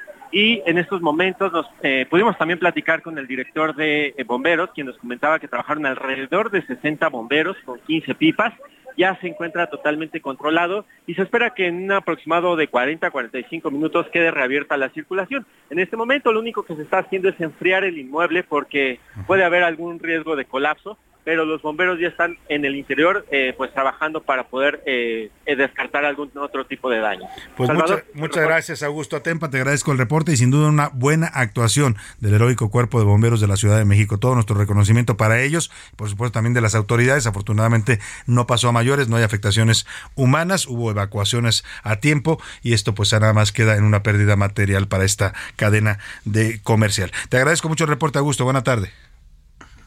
Y vamos con Javier Ruiz hasta el Paseo de la Reforma. Le anunciaba que hay manifestaciones de comunidades indígenas que están pues expresándose ahí en esta zona donde se ubicaba la glorieta de Colón. Ya no está la glorieta de Colón, ahora es la glorieta de la lucha de las mujeres, pero ahí están ellos protestando porque pues ubican que ese lugar era la glorieta de Colón. No fue por más de 100 años, pero eso cambió en este gobierno. Escuchemos, eh, te escuchamos con gusto, Javier Ruiz. Buena tarde. El gusto es mío, Salvador. ¿Qué tal? Excelente tarde. Y efectivamente, pues primero que nada, estas mujeres, más de mil de ellas de diferentes comunidades indígenas, pues salieron justamente del Ángel de Independencia, marcharon hacia pues lo que era la glorieta Colón por todos los carriles pasados de la Reforma. Ya en estos eh, momentos pues realizaron un mitin principalmente pues acompañados también con banda, están justamente exigiendo que se dignifique pues el lugar de las mujeres y es por ello que también estaban exigiendo pues que se quede este nuevo nombre de la glorieta de las mujeres que luchan, que ya no se regrese el Colón y pues prácticamente fue un meeting el que realizaron, colocaron equipo de sonido y de diferentes etnias también pues se dieron sus puntos de vista acompañadas por supuesto con música. Ya en estos eh, momentos pues este grupo de mujeres poco a poco se han ido retirando únicamente queda también ya el templete y en los próximos minutos también pues mencionar que ya estará abierta la circulación del paseo de la reforma por al menos una hora estuvo totalmente cerrado, ya en estos momentos únicamente a partir de la calle de París, de lo que es General Prim, en dirección hacia la avenida Juárez, tenemos el corte de la circulación, el sentido opuesto ya fue abierto, sin embargo, ya se espera que en breve pues ambos sentidos sean reabiertos a la circulación, aunque no está de más utilizar todavía el eje central, la avenida Chapultepec también como alternativa, Salvador. Muchas gracias por tu reporte, Javier, y te lo agradezco. Estamos atentos, buena tarde, hasta Muy buena tarde. Oiga, y este es un buen ejemplo de cómo a veces las ocurrencias de los gobernantes, pues son eso, ocurrencias y no van a ser otra cosa, ¿no? La actual administración capitalina mandó quitar el, la glorieta de Colón porque era un tema colonizador, era un tema de que había que reivindicar a los pueblos indígenas. La historia es la historia y no se cambia por decreto ni se cambia por visiones personales. Y mire, tan es así que los indígenas fueron a protestar hoy, 12 de octubre, ¿a dónde? A la glorieta de Colón. Ya no está ahí Colón porque lo mandó quitar la jefa de gobierno. ¿no? Lo arrumbó por allá en algún rincón de la ciudad, porque ahora la visión es que todo debe ser más indigenista y, prehispánico, pero la historia es la historia y esa no se cambia. ¿no? Ni siquiera los indígenas, que son los que podrían reclamar algo, ¿no? no las autoridades ni nuestros gobernantes que tienen apellidos extranjeros, ¿no? Eh, pues andan haciendo ocurrencias. Y ahí está, en la glorieta de Colón fue hoy la protesta del 12 de octubre. Vámonos al ojo público. Tenemos colaborador de lujo hoy, el doctor José Narro Robles. Nos habla de eh, su sección Un México Nuevo y nos habla del caos que está empezando a vivir el gobierno de la 4T. El ojo público. En A la Una tenemos la visión de los temas que te interesan en voz de personajes de la academia, la política y la sociedad. Hoy escuchamos a José Narro Robles en Un México Nuevo. El ojo público. ¿Qué tal? Qué compleja situación la que vivimos en nuestro país. Exactamente la contraria a la que un México nuevo demanda. A los problemas habituales de pobreza, desigualdad, inseguridad e injusticia, entre muchos otros, se incorporan algunos recientes que resultan preocupantes o se recrudecen los de siempre. Menciono varios de los muy inquietantes, masacres, asesinatos y accidentes mortales que han costado vidas entre autoridades, representantes populares y la población general, robo a la Secretaría de la Defensa Nacional de información sensible que sin duda genera riesgos para la seguridad nacional, además de tormentas políticas e incertidumbre, ya que será dada a conocer poco a poco, en parte por su magnitud y principalmente por conveniencia política. Renuncias de colaboradores de primer nivel en la Secretaría de Economía, inflación y carestía persistentes, cuya solución parcial se basa en el relajamiento peligroso del control sanitario de importaciones que puede ocasionar riesgos graves a la salud y repercusiones comerciales igualmente delicadas. Publicación de un libro que sin duda tendrá efectos negativos en la imagen, la credibilidad y la confianza del gobierno, al igual que, puff, militarización indebida, censura a las voces disidentes, aun cuando sean las de los propios militantes de la causa, acoso a nuestras instituciones públicas de educación superior y ridículo internacional reiterado. Mientras todo esto ocurre, en el gobierno se actúa como si no pasara nada, cuando la realidad es que sí pasa. Lo que sucede tiene costos para todos. Se lastiman las instituciones, se profundizan las diferencias y la polarización, se pierde confianza y paradójicamente se abona a que la sociedad se acostumbre a ver lo horrendo, lo repugnante y desastroso como aparente normalidad. Por eso digo que el gobierno tiene que entender, hacer a un lado la soberbia, escuchar otras voces, reconocer sus errores, corregir la marcha y detener la tarea autoimpuesta de dividir a este país. Por favor, que alguien les avise que en el gobierno existen problemas graves. A la una, con Salvador García Soto. Bueno, ahí está la colaboración del doctor José Narro Robles. Que alguien les avise, tenemos un problema severo en el país y parece que en el gobierno no se dan cuenta o no quieren darse cuenta. ¿no? Y mire, parece que sí hay caos no solo en la administración actual, en el gobierno de López Obrador, sino también en la mente del presidente. Esto que le pasó hoy en la mañanera pues júzguelo usted. A todos nos, puede, nos pasa, ¿eh? nos pasa en alguna ocasión que se nos olvidan las cosas y que de pronto no, no, nos acordamos de qué estábamos hablando y qué dije y de qué estaba hablando. Bueno, pues algo así le sucedió hoy al presidente en su conferencia mañana. Estaba hablando del precio de la tortilla y luego empezó a decir que el precio de la tortilla era equivalente al precio de la gasolina, pero también, ¿de qué estaba hablando? Ya se me olvidó, escuche usted. Me decía un tortillero que el ideal era eh, un dólar eh,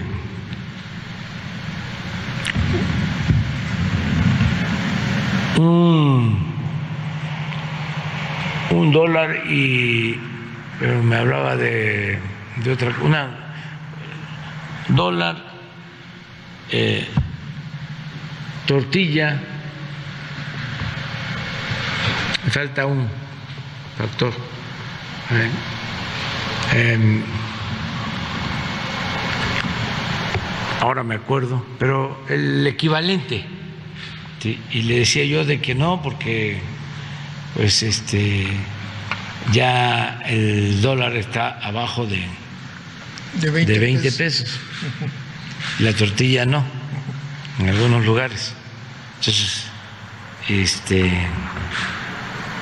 pero estoy tratando de acordarme de, de lo otro que es el equivalente. Entonces, las gasolina. Dice, un dólar la gasolina, un kilo de tortilla. Un dólar eh, la tortilla y un dólar, ¿qué dije? La gasolina. Bueno, tres minutos echó el presidente en esa locución, tres minutos y veinte segundos dura esta locución en donde pues quería decir esto, que el equivalente al precio de la tortilla era el precio de la gasolina, pero era también el precio de la... Ya se me olvidó.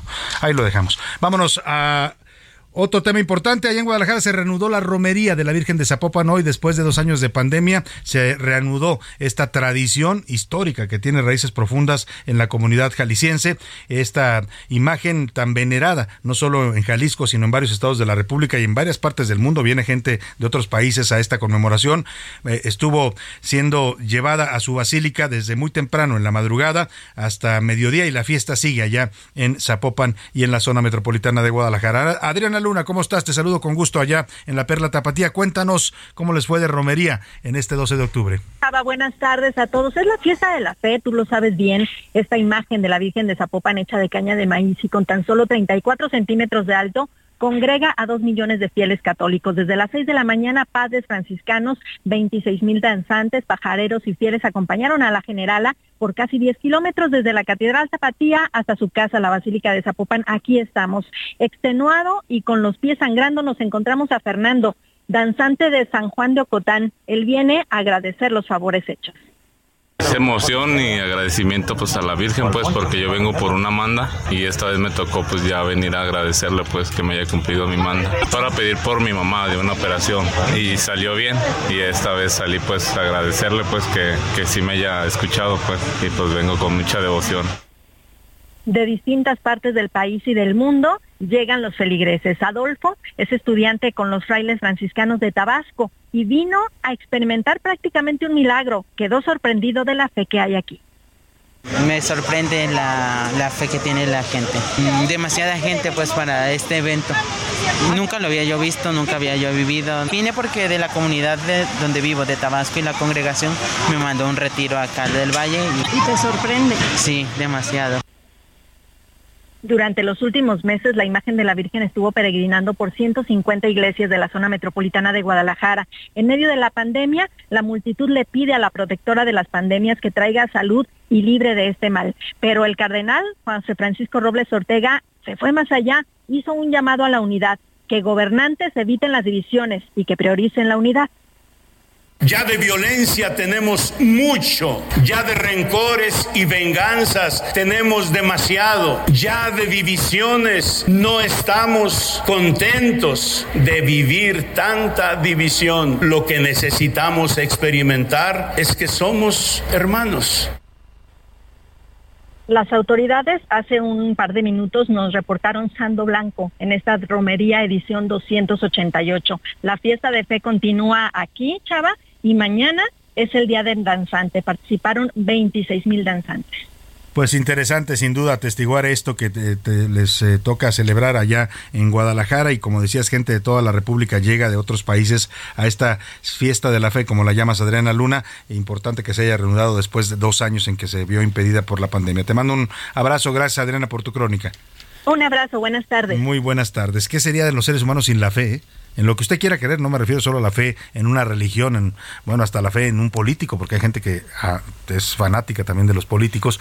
Eh, ¿Qué sería sin nosotros sin la fe? La fe, como dice bien el dicho, mueve montañas y nos ha hecho a los seres humanos también lograr cosas importantes en nuestra historia. También lamentablemente nos ha llevado a, a hacer guerras y exterminios con razones supuestamente de fe.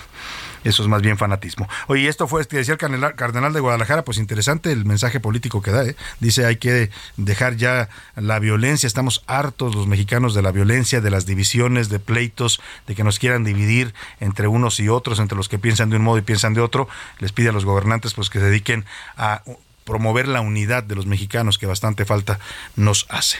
Ahí dejamos el tema y nos vamos rápidamente hasta Chiapas porque se reportó una nueva intoxicación y algo está pasando raro en Chiapas. ¿eh? Veía un reporte de un periodista chiapaneco que decía pues que hay gente, la gente pensaba que esto era un acto de terrorismo y yo coincido, ¿eh? ir a una escuela y echarle sustancias tóxicas, lo que haya sido, dijeron que era cocaína, las autoridades dicen que no, pero intoxicaron a más de 100 niños en esta comunidad de Bochila, allá en los altos de Chiapas y ahora es Tapachula donde se repite este este fenómeno. ¿Quién está haciendo esto y con qué objeto?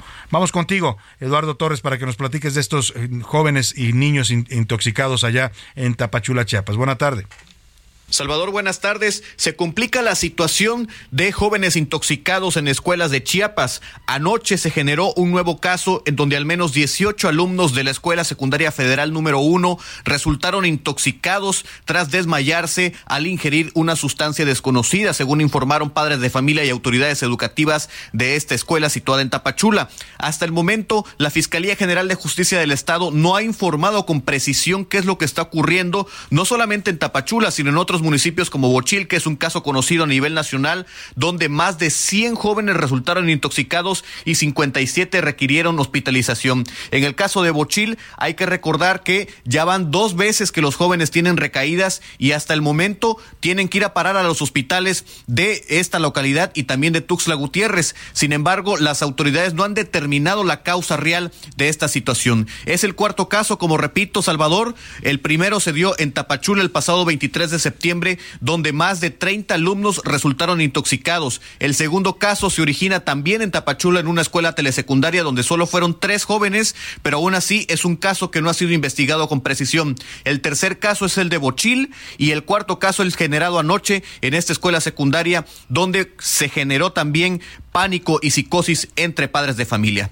El reporte, Salvador. Pues importante esto que nos informas Eduardo Torres y grave porque ya son tres casos. Yo le decía, ¿usted cree que eso sea casualidad? Evidentemente no, hay un patrón.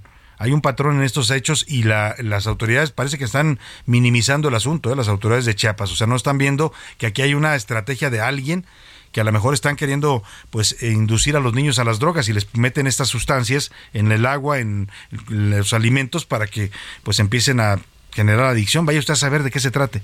Lo que sí es que el gobierno debería estar tratando esto, incluso el gobierno federal debería entrar ya a investigar qué está pasando. ¿eh? Son ataques a niños y adolescentes. Eso debería ser una prioridad en este momento. Lamentablemente de esas cosas no se hablan en la mañanera, se habla de muchas cosas, de las equivalencias de los, del dólar, de la gasolina, de la tortilla, pero no se habla de esto que pasa en el país y que es un acto de violencia en contra de estudiantes de secundaria allá en Chiapas.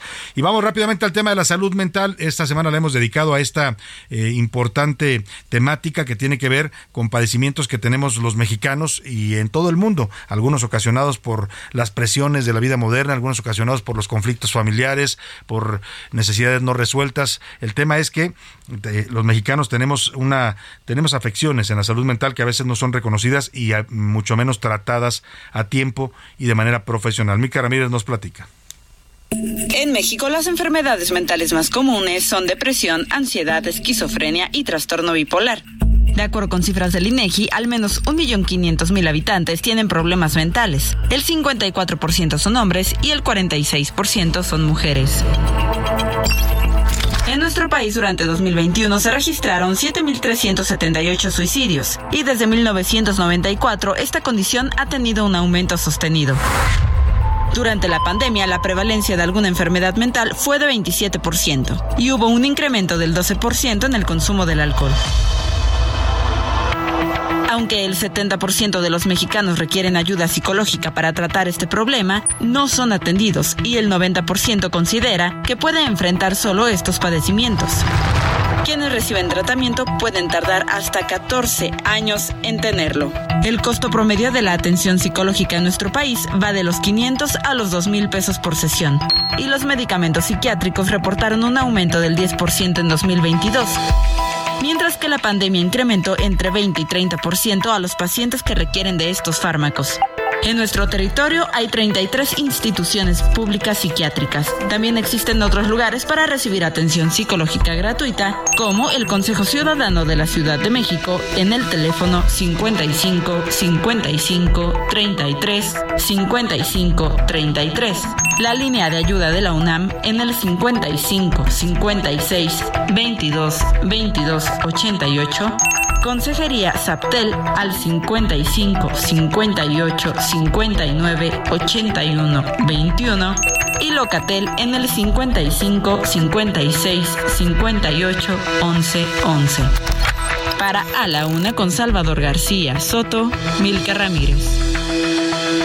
Pues ahí está, es el panorama de la salud mental en México. Es delicado y hay que siempre abordar esta problemática en la familia y hay que pedir ayuda. Si se necesita, hay que reconocer que tenemos un problema y buscar solución y ayuda profesional. Vámonos a los deportes, que ya anda por aquí el señor Oscar Mota.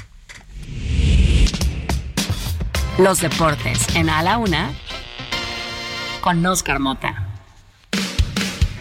Oscar, bienvenido, ¿cómo estás? Mi querido Salvador García Soto, amigas y amigos, hoy un gran día para ganar y bueno, está bien, hay que celebrar a un festejado el día de hoy.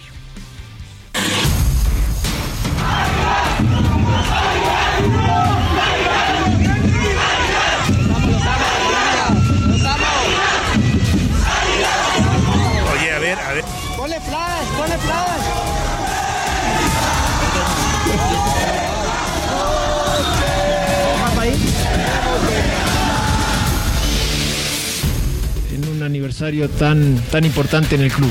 Eso como parte profesional y personal estoy muy feliz. Los años pasan y, y, y hace más grande la institución. Eso nosotros lo tenemos bastante claro. Ojalá podamos coronarlo con, con esa ansiada 14 que todo el mundo quiere. ¿Es cumpleaños del América? Es cumpleaños del América. 106 años cumple el día de hoy el América, fundado en la calle de Alzate, número 136, allá por, este, por Santa María de la Ribera.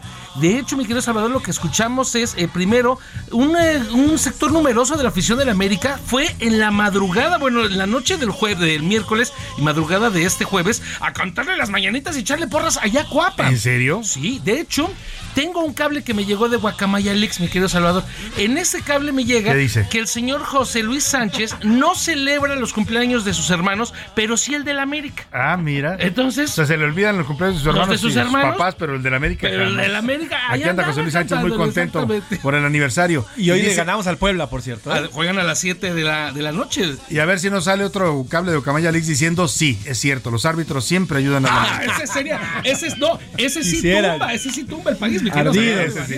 Ardido hay, se llaman. También hay un Cruz Azul contra Monterrey el día de hoy en el inicio, obviamente, de la liguilla. Puebla América me parece un buen partido. América es el gran favorito verdaderamente para no solamente ganar el partido, sino ser campeón. Pero Puebla son de esos equipos que no tienen absolutamente nada que perder y abusados. Rápidamente Champions League porque el Chucky Lozano, bendito sea el señor, que así se quede, anotó gol, ganó el Napoli 4-2 al Ajax, está jugando Barcelona 1-0 al equipo del Inter de Milán. Y por último, Julio Urias ganó en el inicio de la postemporada contra el equipo de los Padres de San Diego. Julio Urias, ojo, candidato al Cy Young, que es el mejor pitcher de la conferencia nacional. Oye, dices que no lo ha ganado nadie el Sao Young después de, de Fernando Valenzuela, Fernando ningún Valenzuela. mexicano, Ningún exactamente. mexicano. vamos a Entonces ver ya está, y ahorita gana esta postemporada. Gran pitcher. Sigue abusando. Gran pitcher sinaloense, ¿verdad? Es correcto. Culichi, el Culichi señor de eh, Culiacán. Julio. Pues muchas gracias, Oscar Hoy Mota. No nos resta más que agradecerle el favor de su atención. A todo este equipo le digo gracias. Rubén Esponda está en la producción, en la jefatura de información José Luis Sánchez, en la jefatura de la coordinación de invitados Laura Mendiola, en la redacción Milka Ramírez, Iván Márquez, Miguel Zarco, Diego Gómez, aquí en cabina nuestro operador Alex eh, Muñoz, a Rubén Cruz, nuestro asistente de producción, y sobre todo usted, que pase una excelente tarde. Provecho, aquí lo esperamos mañana a la una. Por hoy termina a la una con Salvador García Soto. El espacio que te escucha, acompaña e informa. A la una. Con Salvador García Soto.